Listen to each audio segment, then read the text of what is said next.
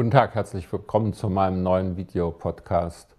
Wir haben im Augenblick in der Bundesrepublik eine geradezu Gespensterdebatte über innere Sicherheit. Da tritt der Innenminister Wolfgang Schäuble auf und erzählt, dass es nur noch eine Frage der Zeit sei, bis man mit einem Anschlag mit atomarem Material in Deutschland rechnen müsste. Nachgefragt aber muss er zugeben, dass es dafür überhaupt keine konkreten Hinweise gibt. Verteidigungsminister Franz Josef Jung sagt, er würde im Falle, dass Entführer ein vollbesetztes äh, Flugzeug entführen und äh, sie Terroristen sind, äh, den Befehl geben, das Flugzeug abzuschießen, obwohl das einem Beschluss des Bundesverfassungsgerichts widerspricht. Nachgefragt muss auch er eingestehen, dass es überhaupt keine Hinweise gibt darauf gibt. Aber natürlich, wir befinden uns wenige Tage nach dem sechsten Jahrestag des 11. September 2001. Die Bilder von den damaligen schrecklichen Anschlägen sind wieder im Fernsehen gewesen, sind wieder in unseren Köpfen wachgerufen worden.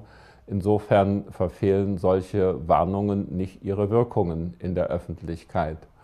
Was steckt aber da dahinter, dass wir vor Dingen und schrecklichen Möglichkeiten gewarnt werden, hier von zwei verantwortlichen Ministern innerhalb der Großen Koalition, ohne dass es dafür irgendeinen Anlass gibt.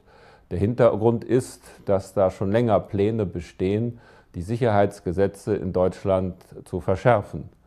Der Innenminister möchte gerne Online-Durchsuchungen von privaten Computern durchsetzen.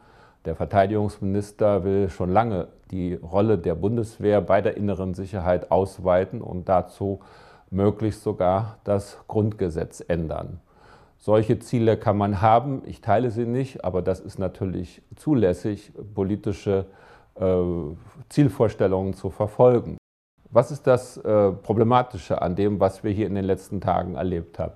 Einmal handelt es sich um eine Instrumentalisierung von Ängsten in der Bevölkerung, die nicht einmal äh, begründet werden können für politische Ziele.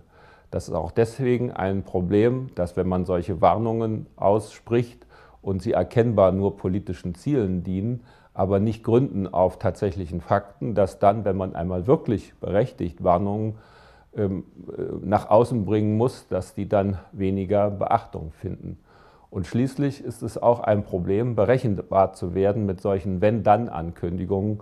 Zum Beispiel, wenn ein Flugzeug von Terroristen entführt wird, dann passiert das und das weil die Erfahrung zeigt, dass Flexibilität im Einzelfall handeln dann besser ist, als vorher sich berechenbar und vorhersagbar zu machen.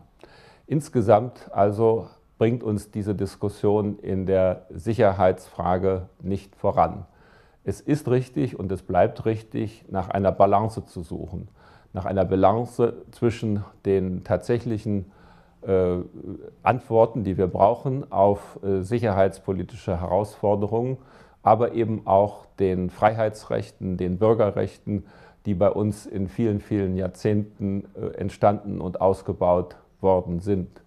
Und schließlich ist es auch wichtig darauf hinzuweisen, dass ja bei der Festnahme vor kurzem von potenziellen Terroristen nach langer Observierung und einer sehr gründlichen Arbeit der Sicherheitsorgane einzig wieder erwiesen hat, dass manchmal diese konkrete Arbeit auf der Basis der bestehenden Gesetze wichtiger und erfolgreicher ist, als jedes Mal bei jedem Anlass über eine Veränderung und über neue Gesetze nachzudenken. Wir müssen zu dieser von mir genannten Balance zurückkehren. Dafür werde ich mich persönlich einsetzen und dafür wird sich die SPD bei aller Kooperationsbereitschaft in der Großen Koalition äh, in Bezug auf die Aktivitäten dieser beiden Kollegen ebenfalls einsetzen.